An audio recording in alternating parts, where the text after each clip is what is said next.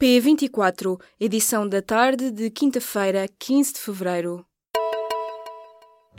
Apresentamos a nova gama de veículos híbridos plug-in. Uma tecnologia que veio para mudar o futuro. BMW iPerformance. Deputado Fernando Negrão é candidato à liderança do grupo parlamentar do PSD. O antigo ministro da Justiça, de Pedro Passos Coelho, convocou os jornalistas para uma declaração na tarde desta quinta-feira no Parlamento. Negrão anuncia a candidatura depois de Hugo Soares ter anunciado que não iria continuar no cargo por vontade do líder social-democrata Rui Rio. As eleições para a escolha do líder da bancada do PSD acontecem na próxima quinta-feira.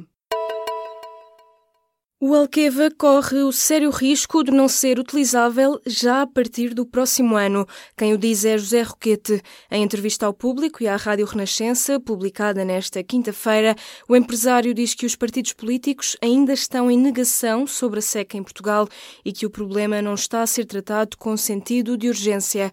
Roquete alerta que a única solução será ir buscar água ao mar. De acordo com o empresário, a Espanha tem mais de 700 desalinizadoras instaladas que produziriam água utilizável para Portugal inteiro, mas por cá, diz Roquete, nem se fala dessa solução. Pedro Dias, suspeito dos crimes de Aguiar da Beira, assume que matou um militar da GNR em resposta a agressões e admite também que disparou contra outro militar.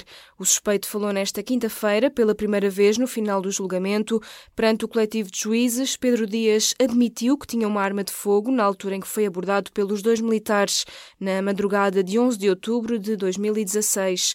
O suspeito acusa, no entanto, um dos militares de ter matado o casal que morreu naquela noite e de quem Pedro Dias era acusado de ter assassinado. Pedro Dias é acusado de três homicídios e de duas tentativas de assassinato. Cyril Ramaphosa é o novo presidente da África do Sul. Foi escolhido pela Assembleia Nacional e era o único candidato para o cargo. Ramaphosa sucede a Jacob Zuma, que se demitiu ontem, quarta-feira, sob pressão do próprio partido. Zuma está envolvido em suspeitas de corrupção e abandona o cargo depois de nove anos na presidência. Depois de vários dias de negociações, a liderança do partido ameaçou votar a favor de uma moção de censura caso Zuma não se demitisse por iniciativa própria. Portugal vai receber 50 milhões e 600 mil euros para a reconstrução dos territórios afetados pelos incêndios florestais de junho e outubro do ano passado. Esta ajuda financeira chega ao abrigo do Fundo de Solidariedade Europeu, criado pela União Europeia para responder a catástrofes e desastres naturais.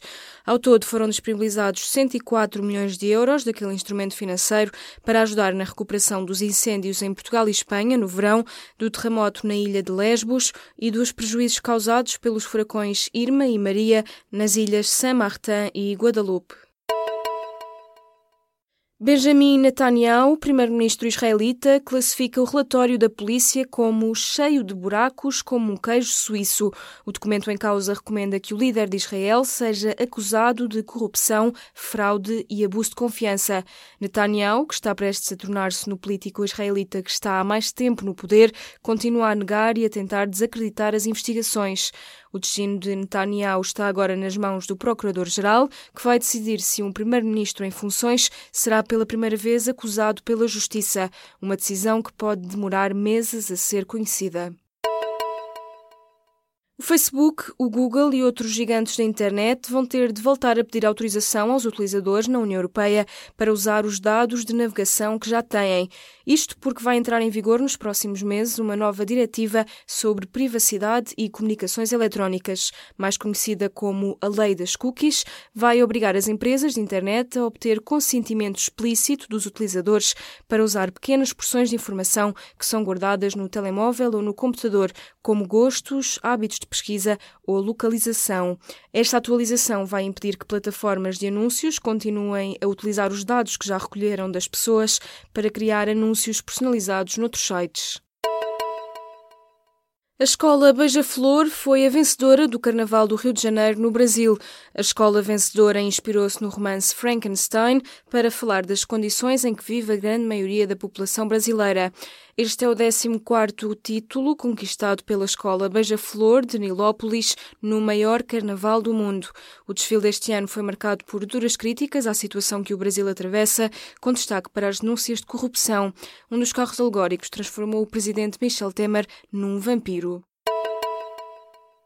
O pesadelo repete-se nos Estados Unidos. Um atirador disparou vários tiros nesta quarta-feira numa escola secundária na Flórida, em Parkland, a 72 quilómetros a norte de Miami. A polícia confirmou pelo menos 17 mortos e 14 feridos. O suspeito do tiroteio é um jovem de 19 anos que terá sido expulso daquela escola no ano passado. O rapaz ainda conseguiu fugir, mas foi detido pelas autoridades uma hora depois. Desde o início do ano, é o 18º incidente com armas de fogo em escolas ou locais próximos de escolas nos Estados Unidos.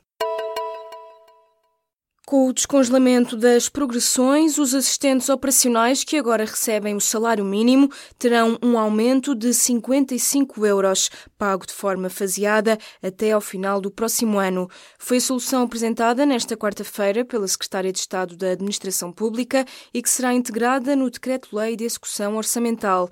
De acordo com os sindicatos, os assistentes operacionais passam assim para a quarta posição da tabela remuneratória única. Os sindicatos pedem, no entanto, que esta esta solução seja estendida a outras carreiras.